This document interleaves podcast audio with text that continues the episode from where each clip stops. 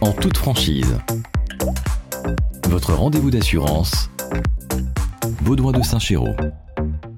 Bonjour à tous, dans notre dernier épisode, nous recevions Thomas Rouillard de Cali Retraite pour aborder la retraite obligatoire. Aujourd'hui, dans cet épisode, nous allons aborder le plan épargne retraite individuel et sa fiscalité. En toute franchise, Baudouin de Saint-Chéraud. L'avantage du plan épargne retraite individuel, le PERIN, est de permettre de capitaliser pour nos retraites au moment où les revenus sont les plus importants. On va distinguer le PERIN classique et celui pour les TNS, les travailleurs non salariés. Pour le PERIN classique, vous avez un plafond qui vous permet de déduire ce que vous versez de vos impôts. Le plafond classique, c'est 10% du PAS le PAS étant le plafond annuel de la sécurité sociale. Donc en 2023, c'est 10% de 43 992 euros, soit 4 399 euros. Ou alors 10% des revenus dans la limite de 8 passes. Prenons un exemple. Une personne qui gagne 15 000 euros.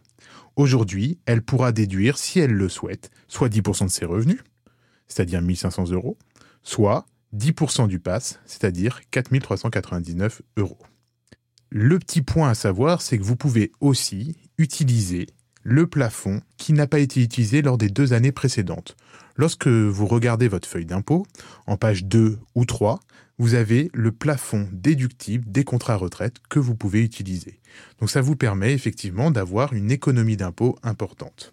Le plafond pour les travailleurs non salariés, lui, est un petit peu différent il est de 10% des bénéfices imposables plus 15% des bénéfices imposables compris entre 1 et 8 passes.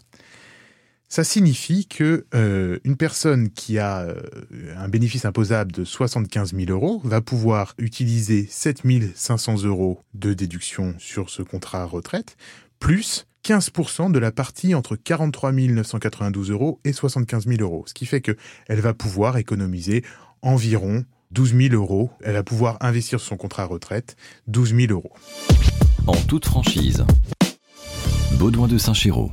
Quand on veut calculer un peu le, le coût réel de cet investissement sur un contrat retraite par capitalisation, il faut connaître son taux marginal d'imposition, son TMI.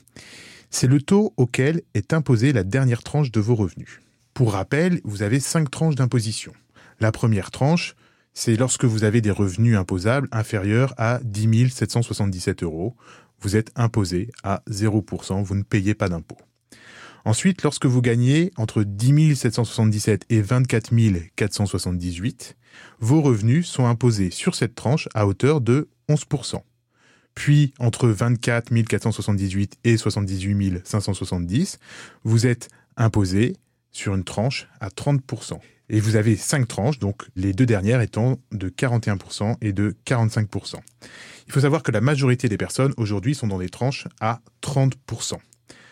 Ça signifie que lorsque vous versez 1000 euros sur un contrat d'épargne retraite, l'effort réel d'épargne sera de 700 euros. Vous aurez une déduction d'impôt de 30% il y a du coup un réel intérêt lorsque nous sommes dans ces tranches d'imposition d'ouvrir un plan épargne retraite.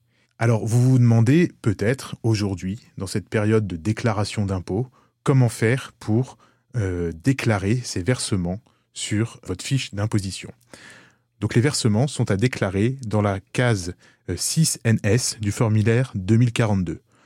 Alors aujourd'hui, la majorité des personnes font une déclaration en ligne. Donc vous avez juste à cocher la case charge déductible et les cases 6NS et 6TS apparaîtront et vous pourrez mettre le montant que vous avez cotisé sur votre plan d'épargne retraite individuel. Dans le prochain podcast, nous aborderons les trois objections principales pour ne pas souscrire un contrat complémentaire retraite. Vous souhaitez qu'un sujet soit abordé? Vous voulez être mis en relation avec un expert?